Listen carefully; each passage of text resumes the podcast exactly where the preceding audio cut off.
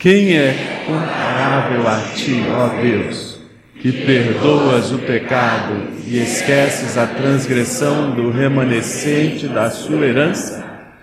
Tu que não permaneces irado para sempre, mas tem prazer em mostrar amor. Um professor de teologia da Universidade de Edimburgo costumava dizer, quando começava a ensinar a sua disciplina, o seguinte: devemos lembrar, ao discutir Deus, que não podemos falar sobre ele sem que ele ouça cada palavra que dissermos. Podemos ser capazes de falar sobre os outros pelas suas costas, mas Deus está em toda parte, sim, mesmo nesta sala de aula. Portanto, em todas as nossas discussões, devemos estar conscientes de Sua presença infinita e falar sobre Ele, por assim dizer, é falar cara a cara com Ele. Isso aqui só para lembrar você que tudo que nós estamos fazendo aqui e tudo aquilo que eu estou falando, na verdade representam uma única expressão de nossa parte, nós estamos cara a cara com Deus. É uma pena que nem sempre isso é lembrado. É uma pena que muitas pessoas participam de um culto como se participassem de um show. E a, não sei se você percebeu, mas é diferente, ou pelo menos deveria ser diferente. Nós não estamos apenas lembrando sobre Deus ou falando sobre Deus, mas nós estamos olhando para Deus, na medida em que olhamos para a Sua palavra e observando o seu caráter e entendendo as respostas que Ele está colocando diante de nós.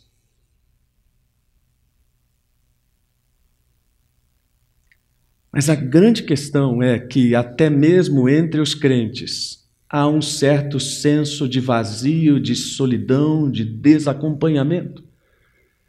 Jean-Paul Sartre, o espécie de pai do existencialismo, diz que nós estamos sós ou a sós. E sem desculpas, diz ele. Ou seja, não temos ninguém e nessa obra, particularmente, que está citada aí, o existencialismo é um humanismo, ele se dá ao trabalho de dizer por que, que ele está afirmando isso. E entre outras coisas, ele diz: nós não podemos contar com Deus porque ele não existe.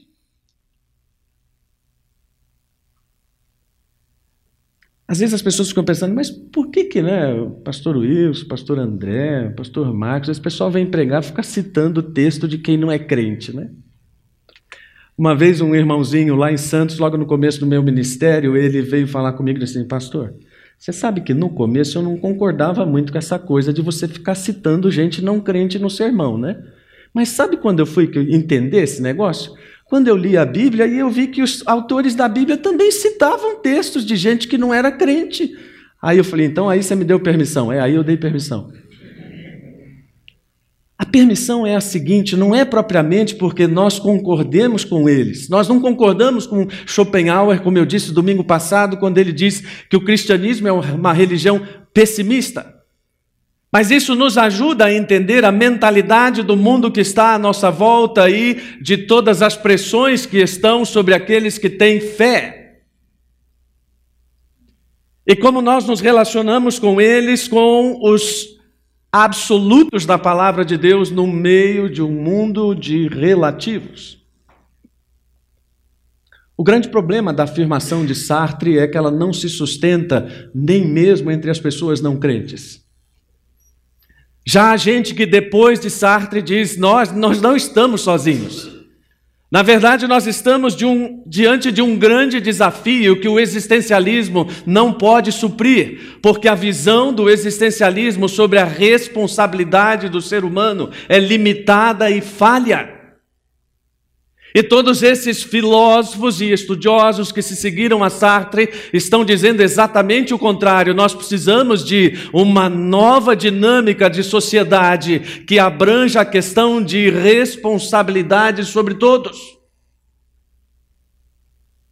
Edgar Morin, por exemplo, um dos pais da chamada educação do nosso tempo, diz: a regeneração democrática supõe a regeneração do civismo. Essa frase é um pouco longa, tudo para chegar lá no final e dizer: essa nova ética deve ser considerada como a ética da cadeia de três termos: indivíduo, sociedade e espécie, de onde emerge a consciência o nosso espírito propriamente humano. Essa é a base para ensinar a ética do futuro. Aquilo que está sendo chamado de holoética, uma ética integral que pense no todo, que pense no indivíduo, mas que pense no coletivo, que pense na dinâmica de agora, mas que pense na dinâmica do futuro.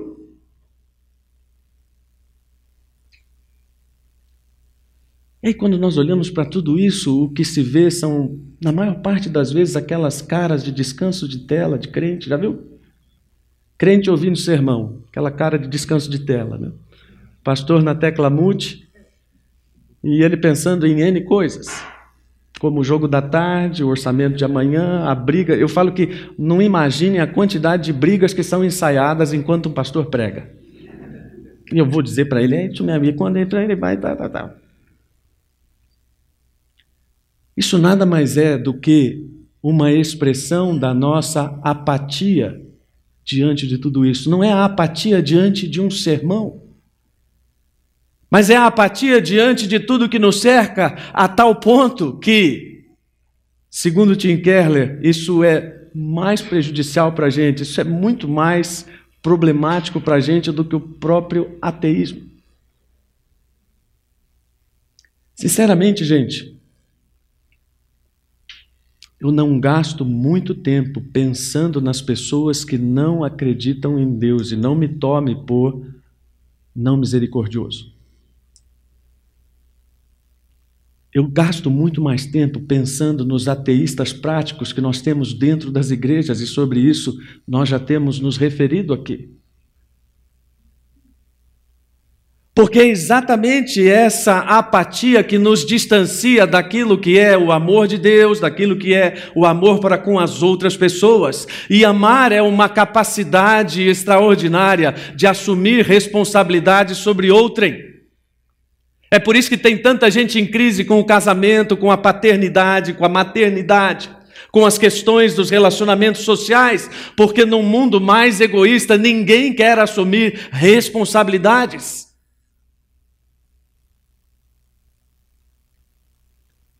Todo esse caminho para chegar exatamente no ponto em que Miqueias está observando a sociedade do seu tempo, que é muito próxima da sociedade do nosso tempo em relação às suas mazelas, e dizer: é preciso fazer alguma coisa. O que é que está acontecendo? Aí você fala, ah, mas pastor é diferente, porque naquela época a religião era monoteísta e assim, Deus mandava dizer, o povo fazia, agora não, agora a gente vive num tempo pluralista. Sério que você é inocente a esse ponto?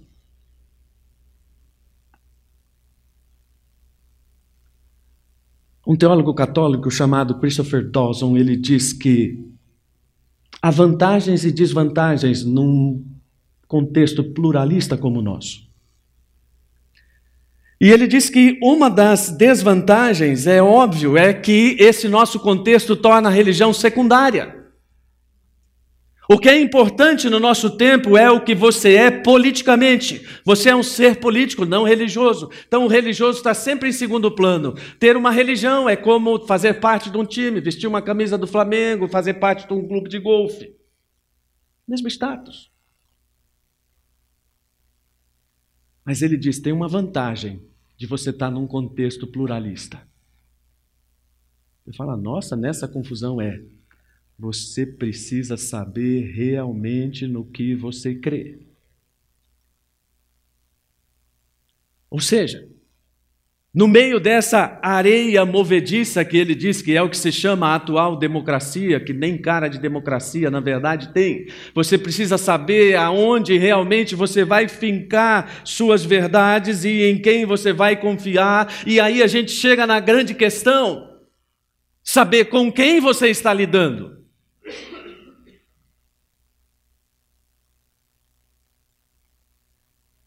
Miqueias estava diante de um contexto de injustiça e de falsa adoração, e ele então transmite da parte de Deus uma intimação. Na verdade, Deus está intimando o povo a se defender das acusações de incredulidade e deslealdade. Ele tem prazer em mostrar amor, como nós vimos no texto, mas ele espera humildade, justiça e misericórdia como evidências de conversão. A mensagem de Miqueias é de esperança, libertação e salvação reveladas na pessoa do Supremo Pastor de Israel e de todas as nações. Isso parece muito espiritual para você? Isso parece muito distante da realidade para você? Não deveria parecer. Mesmo porque a mensagem de Miqueias é uma mensagem de alguém que, como eu e você, estamos seriamente preocupados com os rumos do nosso país, com os rumos do nosso mundo de gente como eu e você e tantas outras pessoas que estão olhando para todo o contexto e dizendo: não é possível que as coisas estejam degringolando tanto a ponto de a injustiça prevalecer.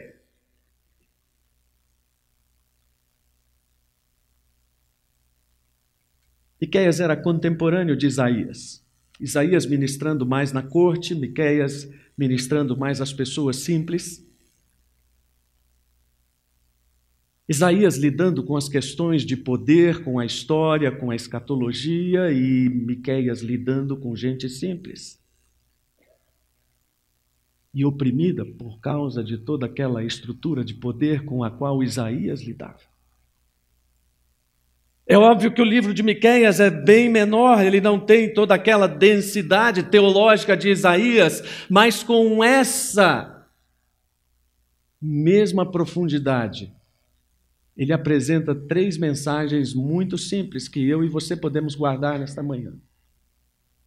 A primeira delas é que não há ninguém como Deus, porque apenas Deus tem autoridade para julgar. E olha, acredite, vai haver um julgamento.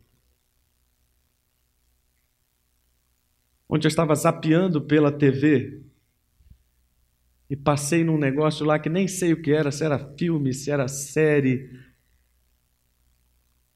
mas era um mestre hindu ensinando uma criança e dizendo: guarde uma coisa desta vida, vai haver um julgamento. Foi. Vou pregar sobre isso amanhã. E essa não é uma mensagem difícil da gente entender, especialmente porque a forma como Miqueias apresenta isso e que se perde na tradução em português é uma forma judicial, de intimação, é uma linguagem jurídica, apresente-se em juízo. É como se o profeta fosse um oficial de justiça batendo na sua porta, dizendo: Tenho aqui uma intimação do próprio Deus, com algumas acusações contra você, para que você se defenda. A presença de um oficial de justiça na porta nunca é uma coisa agradável. Né? Eu tenho um amigo advogado que patrocinou a causa de um outro amigo meu que eu indiquei, disse que o sujeito era tão educado, tão educado, que oferecia, e tão crente, que oferecia até cafezinho para o oficial de justiça. E o advogado dizia: rapaz, não é para você oferecer café, é para você fugir do oficial de justiça. Porque o oficial de justiça vem lembrar a você que você não pode escolher se vai se defender ou não. Você está sendo chamado com toda a seriedade do aparato que o judiciário tem para dizer: defenda-se. É exatamente isso que o profeta está dizendo para as pessoas de Judá. Deus tem acusações contra vocês. E sabem, essas acusações, elas são fundadas. Deus é uma pessoa que deve ser levada a sério. Você vai, mas isso eu já sabia, isso não é novidade. Então, a grande questão é que toda vez que Deus promove uma ou um anúncio de juízo, ele já o faz com o carimbo da sua autoridade e da sua infalibilidade. E o que é interessante observar, nós não pudemos ler o livro todo, não havia tempo para isso, mas se você tiver com a sua Bíblia aberta no capítulo 1 de Miqueias, ele passa a fazer um vaticínio contra cada uma das cidades mencionadas aí, usando um jogo de palavra para cada uma delas. E ele vai dizendo: Samaria, vocês estão no topo da montanha, mas vocês vão se tornar um monte de ruínas. Vocês estão no monte, mas vocês vão se tornar um monte de ruínas. Habitantes de Bet-Leafra, casa do pó, vocês vão rolar no pó. Habitantes de Safir, bonitos e agradáveis no sentido da língua original, vocês vão sair nus e envergonhados. Habitantes de Bet-Ezel, casa de apoio, vocês vão ter o apoio removido. Habitantes de Zanã, que significa saída, vocês não vão ter saída, vocês não vão escapar. Habitantes de Marote, amargura, vocês vão se tornar fracos, esperando por ajuda que não virá. Habitantes de Laquis, cidade conhecida por seu cavalo, os seus cavalos, é bom arrumar uma boa manada de cavalos, engatar numa carruagem e tentar fugir, porque vocês não vão conseguir. Habitantes de Moreset Gat, que significa posse, vocês vão ser a posse do conquistador. Vocês vão ser o presente do conquistador. Habitantes de Maressa, possuidor, vocês vão ser possuídos. Resumo da ópera: habitantes de Judá, rapem suas cabeças, porque virá uma tristeza profunda sobre vocês. Aí você diz: está vendo? Por isso que eu não gosto dessas pregações que ficam metendo medo nas pessoas. Não, eu não estou metendo medo. Eu estou lendo um texto bíblico onde Deus diz: a incredulidade de vocês vai ser julgada e a postura apática de vocês vai levá-los à destruição. É muito semelhante com o que temos hoje. E por que, que Deus deve ser levado a sério, como eu dizia? Porque ele acerta todas? Não. O grande mérito de Miqueias é ter predito a destruição do reino do norte. Se Miqueias aparecesse hoje aqui, nós, uh, esse é um cara, predisse o futuro. Uh. Não, ele falou em nome de Deus. Sem nenhum prazer em predizer um futuro de destruição, mas dizendo: se vocês não se arrependerem dos seus pecados, vocês enfrentarão esse juízo. E que pecados? Os pecados, aqueles que têm nome. Eu já disse aqui mais de uma vez, sabe? Quando você confessa, lembra quando você ora, você confessa, Deus, perdoa os meus pecados. Não, não faz isso não, dá nome para o pecado. Porque Deus sempre dá nome para pecado. Deus nunca ensaboa. Deus não tem oração ensaboada. Ah, Deus, eu sei que eu não sou lá um sujeito muito bonzinho, mas vai me perdoando aí. Não, não. Por que você não é um sujeito muito bonzinho? Vai falando para Deus. Porque quando ele entrega a intimação para você, ele diz lá na intimação. E essa intimação aqui é muito séria. Deus está dizendo para o povo: olha, a opressão causada pela riqueza, eu estou condenando. Eu estou cansado e que aflição espera vocês que estão fazendo da riqueza um meio de opressão.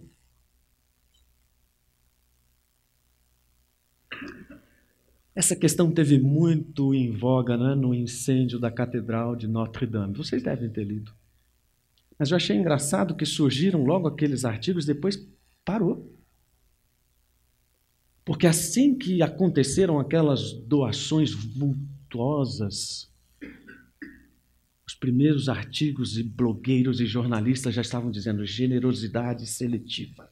Aí as fotos de Notre Dame ardendo em chamas e a favela ali ao lado. Isso é muito apelativo. Nem nos compete dizer se quem está doando tem condições de fazer o que deveria fazer e não está fazendo. Esse não é o nosso juízo. Mas, por outro lado, também há que se assinar uma confissão de que a igreja tem se mantido omissa em relação a isso. Essa voz profética que se erguia naquele tempo, hoje, timidamente se esconde. Por exemplo, não vejo ninguém, se tem funcionário de banco, não vejo ninguém pregando contra banco, né? os lucros exorbitantes dos bancos. Olha, já tem, já tem gente me olhando ali. Tá, mas o versículo não fala de banqueiro. Não, o versículo fala de gente que pratica a regra mundial de ouro. Né? Os irmãos, deixa eu fazer um parênteses aqui. Todo mundo sabe qual é a regra de ouro do Evangelho, não sabe? Não sabe? Assim como vós quereis que vos façam, fazei vós também. Essa é a regra de ouro do Evangelho. E a regra de ouro do mundo? Quem tem o ouro faz as regras. Essa é a regra de ouro do mundo. Quem tem o ouro faz as regras. Só que Deus diz: cuidado, vocês que têm o ouro, para que esse ouro não seja instrumento de opressão, e vocês serão condenados por isso. E olha, não é só, para dizer que eu não estou falando só de gente rica, Miqueias diz, eu vou falar também dessa cambada de profetas safados que acobertam e incentivam os pecados do povo fazendo-os tropeçar ainda mais e falando aquilo que eu não falei. No versículo 6 ele diz: Não diga uma coisa dessas, o povo responde, não profetize dessa maneira. Ah, irmãos, isso é tão parecido com hoje. Richard Niebuhr diz que um resumo do evangelho liberal é esse aí: olha, um Deus sem ira trouxe homens sem pecado a um reino sem julgamento por meio das ministrações de um Cristo sem cruz. Ah, essa mensagem é legal. Essa não incomoda. Agora, como eu disse domingo passado, e, e, e o André e o Felipe também disseram, a mensagem de toda aquela humilhação e de tudo aquilo que o povo precisa passar para celebrar a Páscoa, isso é muito pesado. A cruz é pesada. Bom, tudo isso é pesado. E pregar o Evangelho de Deus envolve dizer às pessoas como elas estão aquém das exigências de Deus. Aliás, deixe-me corrigir. Pregar o Evangelho de Deus é dizer às pessoas como estamos aquém das exigências de Deus. Nós precisamos parar com esse evangelho de mimimi, que tem medo de chamar pecado de pecado e tem medo de chamar pessoas ao arrependimento de pecados. Porque os profetas não tiveram medo de fazer isso. E eles condenaram não apenas essa opressão da riqueza e os falsos profetas, mas condenaram a ganância. E no versículo 3 do capítulo 3, Miqueias diz: Vocês comem a carne do meu povo, arrancam a pele e quebram os seus ossos. Isso é juízo contra governantes, isso é juízo contra a falsa religião que acoberta as práticas corruptas desses governantes.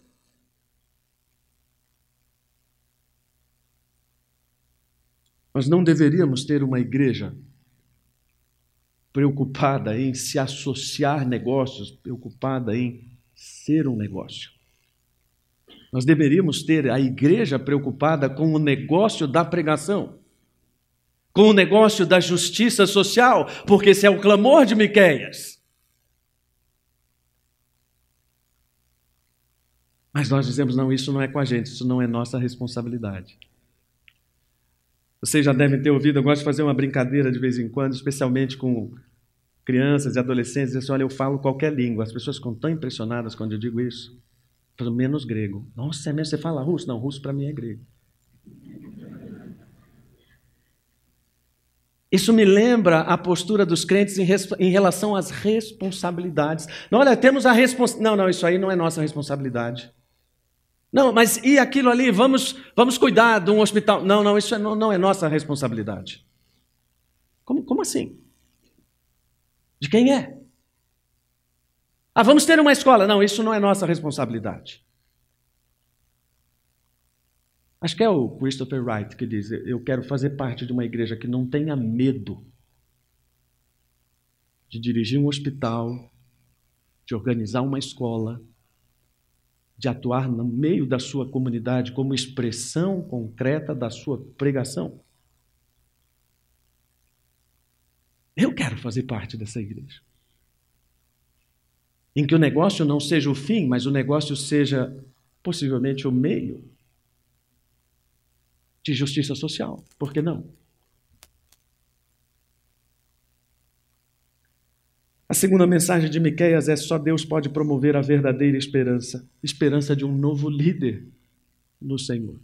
Quantos de vocês teriam coragem hoje de uma aula de faculdade, uma aula de pós-graduação, num ambiente de trabalho de alto nível, dizer assim: o mundo precisa de um grande líder e as pessoas vão aplaudir? E você dizer assim: líder é Jesus Cristo. Eu não estou dizendo com isso que você deva ser impertinente, chato em todo lugar. Passei por diversos lugares, por bancos de faculdades e escolas e coisas assim, e nunca saí agitando nenhuma bandeira, mas nunca escondi minhas convicções. Lembro de uma vez, numa aula da pós-graduação, que uma professora pediu para fazer uma observação sobre um texto de Adorno. Ela disse: Você é pastor, não é? Eu sou sim. Então, esse texto aí que ele está falando de Coríntios, o que, que você acha? Falou, olha, eu acho que ele é um bom filósofo, gosto do Adorno, mas não entende nada de Bíblia. A mulher ficou brava. A mulher ficou brava. Achei que eu fosse ser reprovado na disciplina dela. Nós nos acovardamos de dizer aquilo que os profetas não tinham o menor medo de dizer. Para quem quer que fosse. E nós precisamos falar como ele que esse líder de Israel vai liderar no poder de Deus e vai promover o reino de Deus. Eles falam, ah, mas isso está muito distante. Não, não está. Aqui que é o pulo do gato. Todos os princípios do reino já estão divulgados para nós. Nós já temos o passaporte do reino. Você já está com o passaporte na mão, se aceitou a Cristo, está com ele carimbado, lacrado, assinado. Você já pode viver segundo a constituição desse novo reino.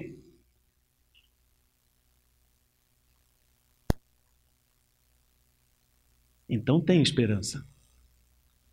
Porque eu não estou falando de alguma coisa distante lá no futuro, estou falando de alguma coisa imediata e prática agora de alguma coisa que é factível, de alguma coisa que está calcada no caráter de Deus, e esta é a terceira e última afirmação. Ninguém é comparável a Deus, porque somente Deus tem um caráter perfeito que foi revelado a nós para que nós pudéssemos, inclusive, imitá-lo. Mas é claro que, por não entendermos a profundidade disso, nós somos geralmente superficiais e rituais. Eu gosto muito desse tema ritual. Não vou falar sobre ele aqui. Mas eu adoro, com perdão da licença que vocês me dão, adoro os pequenos e grandes rituais da vida. Mas só quando eles têm significado. Porque quem dá significado ao ritual não é nenhum fator externo, é um fator interno. Serve para entender o que é isso aqui que nós fazemos e tantas outras coisas que podemos fazer ritualisticamente e isso ser agradável a Deus, ou podemos fazer ritualisticamente e desagradarmos a Deus. Quer ver um ritual para você desagradar a sua esposa? Aniversário de casamento, que você não lembra a data e ainda aparece com um presente de 1,99. Disfarçado, claro. Provavelmente ela vai dizer educadamente: se era para dar sim, nem precisava ter dado.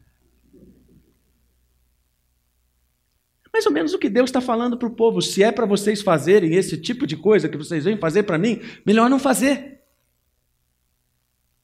E outros profetas falam a mesma coisa. Vocês vêm aqui, ficam com essa cantoria, falam essas coisas todas, mas tudo da boca para fora.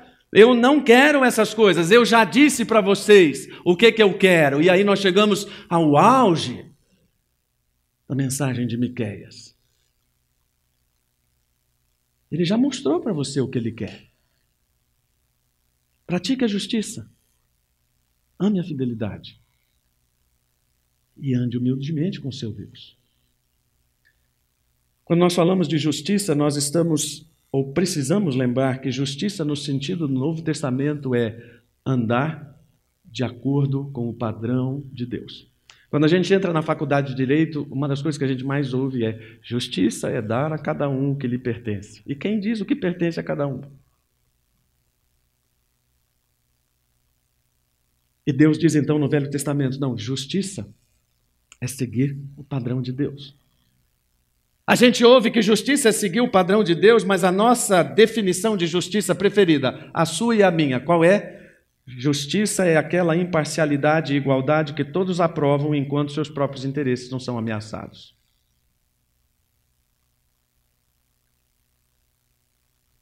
Por isso que a nossa justiça é tão capenga. Porque além de carecer dessa conformidade com a palavra de Deus, ela não atende a esse critério de busca da igualdade, de exceder o que os fariseus tinham por justiça, como o próprio Jesus disse. E nenhuma justiça é completa se não for marcada pelo amor e misericórdia oferecidos a quem não tem condições. Você já deve ter visto aí frase de Facebook, essa coisa, você sabe que tipo de pessoa que é, da forma como você trata quem não pode lhe dar nada. É basicamente isso. A forma como você trata o faxineiro do prédio, o ascensorista, o manobrista e esse tipo de gente que é invisível. Isso já é uma boa dica de como você se comporta em relação à misericórdia, e isso não tem nada a ver com ajudar quem precisa em determinados momentos só para dizer: Veja como eu sou bom.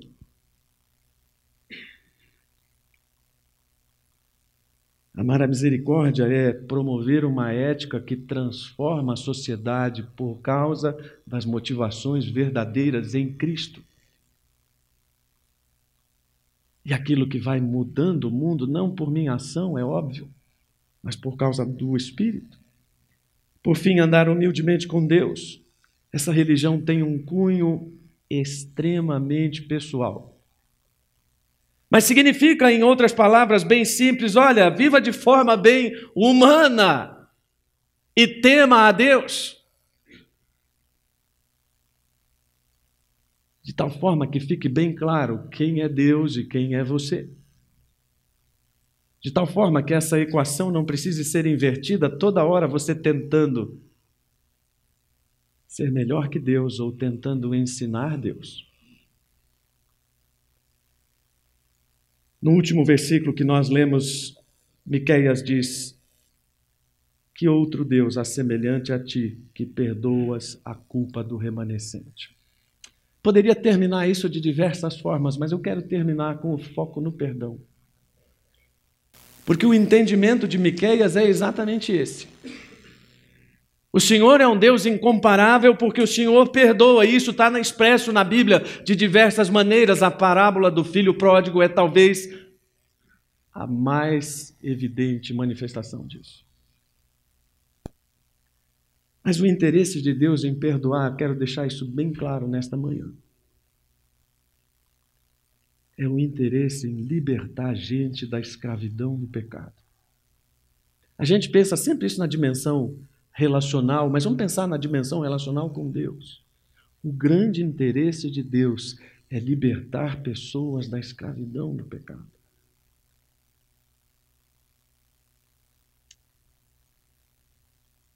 Aquelas historinhas que eu adoro. Menino, talvez com a idade do Davi, do Daniel, passando férias com os avós no campo, aquela beleza, árvores, aquela coisa toda. O menino ganha um estilingue. Alguém sabe o que é estilingue aqui? Quem tem mais? E ele sai atirando pedra para todo lado, pá, pá, e numa daquelas pega um, um calhau considerável e mata um pato da avó. Ele fica apavorado. Meu Deus, matei o pato da minha avó. Como se isso já não fosse suficiente, ele então descobre que a irmã presenciou o ato criminoso. A irmã mais velha, você que tem um irmão mais velho, sabe qual é o ônus disso.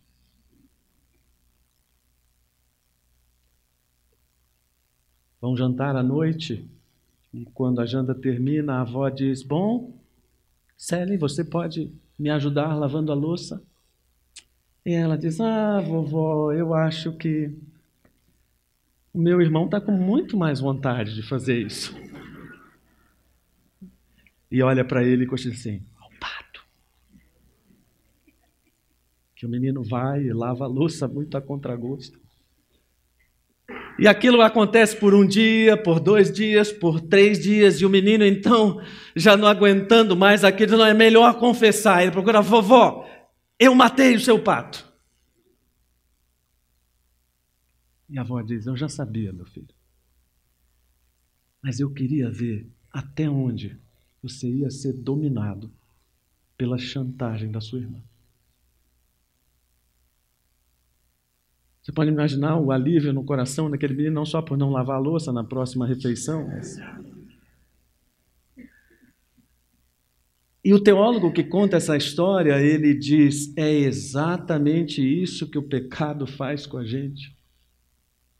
Ele aprisiona, ele faz chantagem, e ele vai dominando e vai escravizando. O apóstolo Paulo, lá em Romanos 6,6, ele fala isso: você é escravo de quem você se apresenta para servir. E se você se apresenta para servir ao pecado, você se torna escravo do pecado. E uma vez preso pelo pecado, você deve conhecer quais são as consequências dessa escravidão. O grande prazer de Deus é perdoar. O grande prazer de Deus é ver pessoas arrependidas e pessoas contritas, como nós dizemos. Isso é igual em todos os tempos.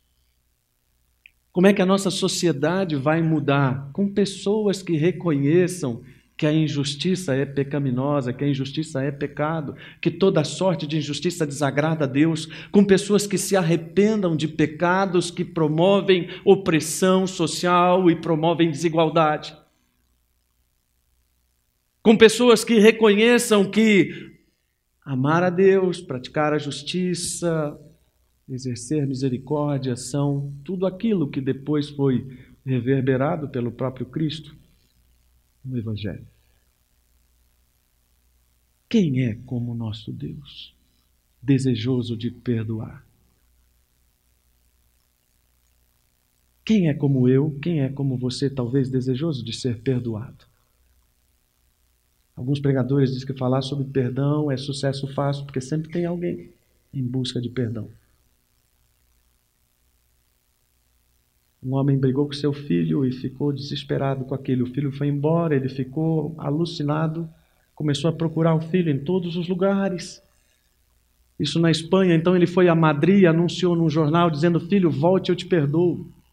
Amanhã, ao meio-dia, te encontro aqui na frente do, do prédio deste jornal. Assinado pai o recado dirigido ao Paco, o filho, no outro dia tinham 800 Pacos em frente ao prédio.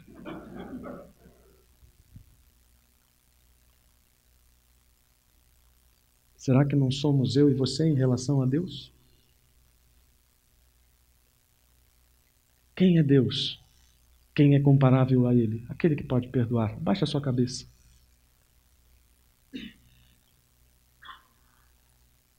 Deus, obrigado porque ninguém é como o Senhor.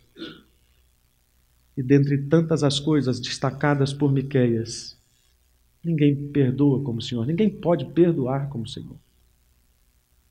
Ajuda-nos a enxergarmos o perdão não apenas como uma reconciliação pessoal do homem com Deus, mas como uma expressão nacional de arrependimento, como era tão comum no contexto dos profetas.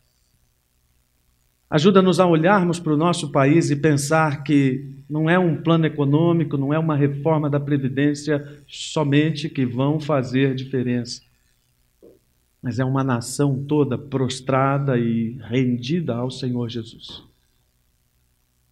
E por que não começar aqui na CB Moema?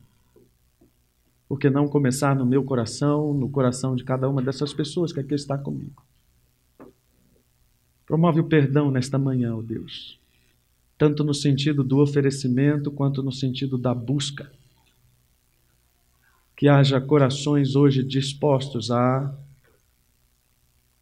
se colocar de joelhos diante do Senhor para dizer: Senhor, perdoa-me, porque eu não tenho vivido para agradar o Senhor. E que o final dessa oração seja sempre o mesmo: Quem é como o Senhor? Que o teu nome seja exaltado em tudo aqui, neste lugar, neste momento. Em nome de Jesus. Amém.